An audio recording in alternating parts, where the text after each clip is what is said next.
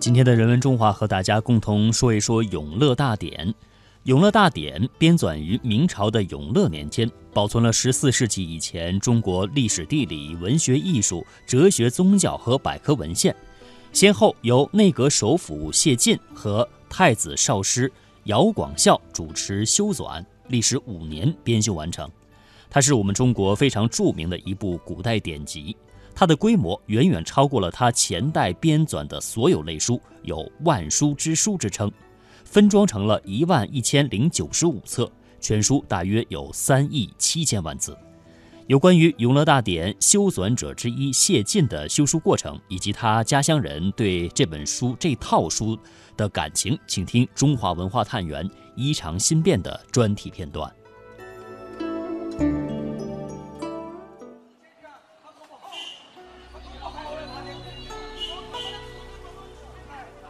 清明时节的江西，已是一片春意盎然。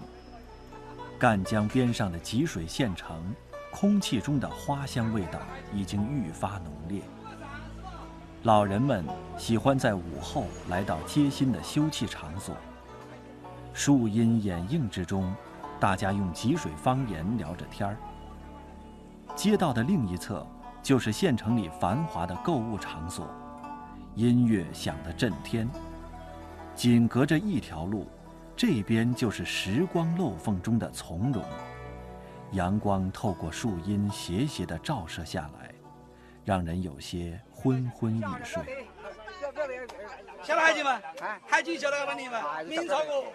一位老人的到来，打破了这里的安静。他操着吉水家乡话，与这里的老人家熟稔地打着招呼。他前两天刚刚从香港回到这里，快到清明节了，他要给自己的老祖宗扫墓。这个碑就是原汁原味，明朝那个万历年间立的这个碑。当时的宣令，这个宣令这里请求把谢晋的墓从那个河边上移到宣移到宣城来，因为河水在涨，不停着谢晋的墓就可能被淹掉的可能。这位老人家名叫谢干。他说自己每年都是第一个来给自己家的这位老祖宗扫墓。墓并不如何宏伟，但是墓碑两侧的一副对联却告诉了世人，这个墓的主人 并非常人。哎，万历年间的碑，真正的万历年间的碑。这么多年看起来好像还保存的挺好。哎，就这上面改了一下。这个风吹日晒。风吹日晒了几百年了。哦。应该是四百多年了。上面写的是谢学士。这幅对联是这样写的：是讲的太平十策书名困，永乐大典会斯文。这里埋葬的正是六百多年前永乐大典的总纂修谢晋。中国国家图书馆文史馆馆员贾大伟。谢晋这个人是少年天才。他十九岁的时候乡试就中举，二十岁的时候就入这个内阁来当官了。二十出头的时候，他就被太祖朱元璋皇帝所欣赏，而且他当时上这个《太平实策》，论当时的这个治国之法，就让太祖就大为赞叹。靖难之役之后，等于建文帝被朱棣给这推翻之后啊，然后朱棣皇帝也是非常喜欢他。因为那个时候谢晋很年轻，也就是四十岁不到，很快就把他提到了内阁首辅这样一个位置。甚至他说过说，说天下不可一日无我，我不可一日无谢晋。这就是当时成祖朱棣皇帝的原话。史书记载说，当时是，呃，在永乐三年的时候，又让他当总纂官。当时是集天下文采俊秀之英，不仅仅是编纂永乐大典的事情，就天下机要政治。莫不出其手，而且他开了明代内阁掌权的这样一个开始，就是天下机务全部由他们来掌握。历史专业出身的贾大伟对于明代的永乐大典非常熟悉，六百多年前的那部大典，在这个年轻人的心里是沉甸甸的历史分量，因为这部共计两万两千九百三十七卷，一万一千零九十五册。全书约三亿七千万字的百科全书式的文献集，称得上是中国古代集大成的旷世大典。当时来说，它汇集了当时从先秦时期啊，就三代，一直到明初的所有的资料，基本上都汇聚在这本书里来了。据学者的推测，当时收了得有这个八千种书籍。它现在最大的意义，我觉得就是保存了大量的文献资料，呃，确立了类书最完善的一个体例。明朝有个皇帝，也幸运也倒霉。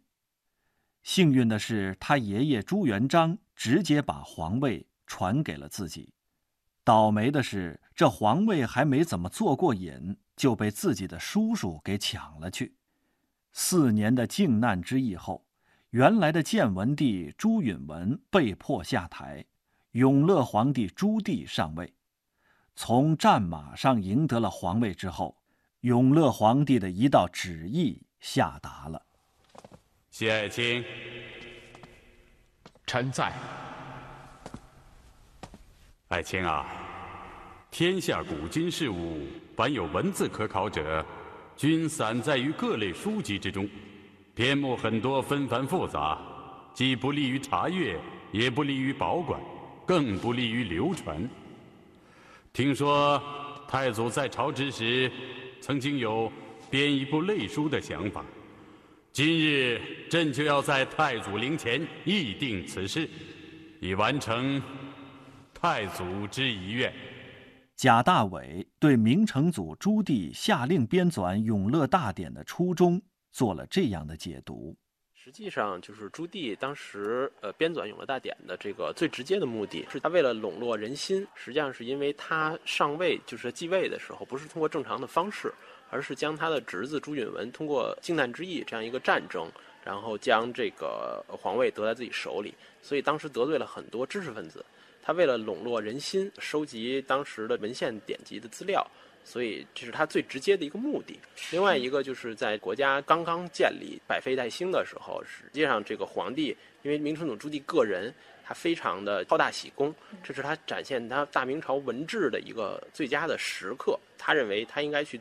做这件事情，另外一个个人原因就是，呃，成祖的父亲就是朱元璋，他个人非常喜欢读这个类书，他这个也算是完成他父亲的一个志愿。永乐大典的身上承载着永乐皇帝的多番心思，而奉命修典的谢晋也不只是一个普通的文人。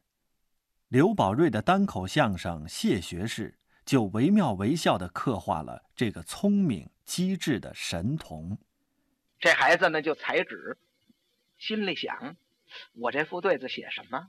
开开大门，往对面一看，嘿，有了题了。对棍儿啊，正是这个曹丞相府，他的后花园子。丞相呢，这个人好种竹子。小孩这么一看，这竹子这么好，嘿，灵机一动，行了，有了词儿了。上联写的是。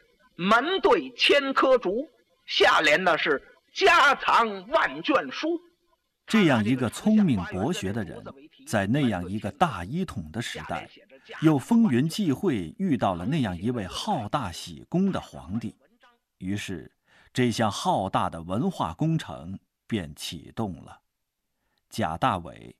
永乐皇帝这个人非常的好大喜功，他不仅要在武功上面，然后久征这个蒙古啊，另外一个在文治方面，他也要做成这个集大成者。为了让资料求全、求多、求大，所以他希望这个书是能够超越所有前代的类书的这样一个编纂的规模。他永乐元年的时候让谢晋去编，到十一月份的时候，谢晋就编完了，不到一年的时间。然后永乐皇帝看完之后不满。在永乐三年的时候，再重新命这个姚广孝啊、谢晋等这个上百位官员，这个重新再编。所以到永乐五年的个时候，也就是用了不到三年的时间，其实这部书就编纂完成了。应该说，第二次的编纂应该是继承了第一次谢晋的这个编纂的基础之上，然后让内容更加的全面，所以收的文献更多。公元一四零七年，《永乐大典》终于完成。这部大典和谢晋的名字一起被载入了史册。然而，命运的疏忽变幻却让人来不及思考。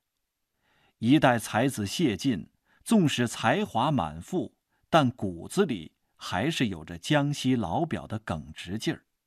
在黄楚之争中，他为自己未来的命运埋下了隐患。谢晋后人谢干，谢晋这一辈子犯的最大的错误就是参与了那个立储，他两个儿子，大的诸葛瑾，小的诸葛炽。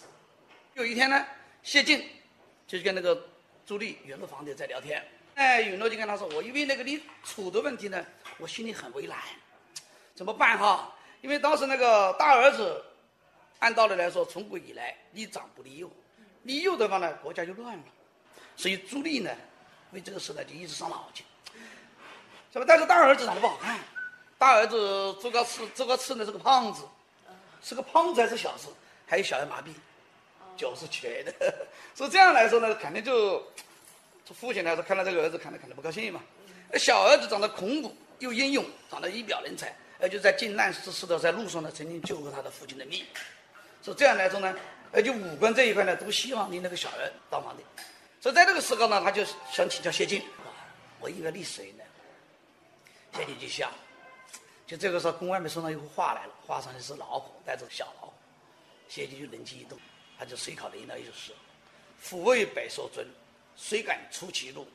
唯有父子情，一步一回顾。”还在犹豫的时候呢，谢晋说了一句话：“你这个孙子多好啊！”这是朱高炽的儿子。朱高炽的儿子一直放在那个朱棣旁边带。说这一来呢，朱棣就决定了，好。如果这个儿子当不了皇帝，这个孙子怎么能够接位呢？所以看在孙子的份上，又因为谢晋的一番话，就确定了长子的太子的位置。皇帝面前很难说话的，哎，注意谢晋能够说上话。就在这个情况下，谢晋也凭着自己的良知，他说：“我这个时候不说话，后头会骂。”如同谢晋最终雪中被埋，永乐大典随着永乐皇帝的离去，也变得不受人重视。今天能见到的都是明嘉靖年间抄写的副本，而正本的下落至今还是一个谜。中国国家图书馆文史馆馆员贾大伟，其实《永乐大典》正本的这个下落，呃，到今天也是一个谜团。正本在明朝中期的时候被抄写过一遍，就是我们知道嘉靖时期的那个副本，抄写完成之后。永乐正本搁到哪里，史书就没有记载，或者说语焉不详。我们也是通过一些就当时明代的人的笔记，还有清代的人的一些笔记，然后来推测，它可能是毁于崇祯十七年，就是明末的那次战火，被毁掉，那个可能性是最大的。另外，其他有一些学者和当时的人呢，就认为他可能。还存在这个世间，就是认为他可能是被这个嘉靖皇帝陪葬，但是现在嘉靖皇帝的陵墓还没有被开启。如果有机会的话，可能正本万一呢，是吧？嗯，这种概率也比较低。学者们认为可能还是毁了，就毁于明末了。那部大典的正本在历史上留下惊鸿一瞥之后，便再也没有片纸之字，只留下诸多可能。让后人猜想。但谢晋的故事在经历了六百多年之后，依然在他的家乡吉水流传。作为谢晋的第十九代孙，谢干不只是一位谢家的后人，他同时还是谢晋故事江西省级非物质文化遗产传承人。他对谢晋的故事如数家珍。会经常把谢晋的故事讲给吉水的孩子们。谢晋身上集中着多少读书人的梦想，在谢晋身上充分体现了中国读书人的达到最高的境界。吉水人民以谢晋为骄傲，从吉水这样一个一块这样最偏僻的土地，能够找出谢晋这样一个才子，我们的父母在谢晋身上看到了，哪怕我们就是心处穷乡僻壤，一定要读书，读书就改变命运。读书可以为国家做出贡献。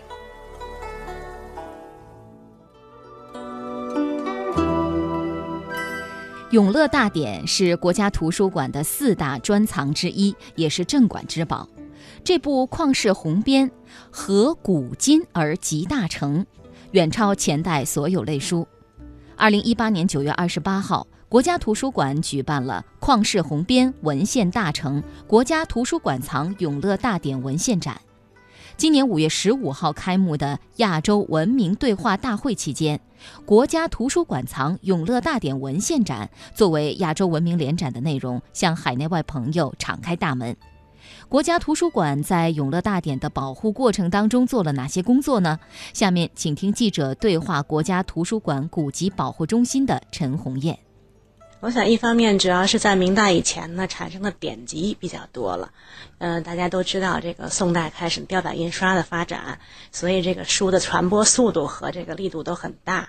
呃，在那个几代传下来以后呢，到明代的书呢，应该说在宫廷里藏书非常多，这样对皇帝看起来或者是其他人看起来都比较费劲，所以呢，他就希望能够编这么一个。以类相从这么一个书，它是按韵编排的，为了这皇帝查起来非常方便。而且当时呢，由于政治因素，还有一些政治背景，所以他也希望通过这个手段，让一些文人呐、知识分子有事情可干，把这个心思沉到这个书里面。所以当时，呃，编这么一套《永乐大典》呢，实际上也是在呃一个大的历史背景下产生的。呃，我们都知道，《永乐大典》是中国古代最大的类书。但正是这样，这个一部原本应该这个造福后代的大百科呢，呃，却因为是皇室私藏啊，那么最终还是丢的丢，散的散。那么其实也是呃成也皇家，败也皇家啊。那么我们今天呢，如何看待这一历史文化现象？嗯，实际上这个永乐典它没有能够传播开来呢。我觉得一方面呢是这个布头非常大，所以在当时没有刻。没有雕刻，而只是以这个呃写本的方式存世，呃，所以仅仅的一个正本和副本两部本身就存有很大的危险性。而且当时这个书呢，仅在皇宫被皇上的去享用，后来经过这个冰火呀，这各方面的一种损毁的途径，所以就说《金庸大典》从它诞生的时候的两部正本，实际上两万多册，到后来呢，也仅仅就剩下四百册了。过程还是，呃，包括它的流散过程，还是很让人感到心疼的一个一个事情。我们知道这么大的一部这个丛书啊，要想编成，离不开当时的一些比较优秀的呃人才。那么永乐皇帝就当时他想编这个丛书的时候，有没有大臣给他建议？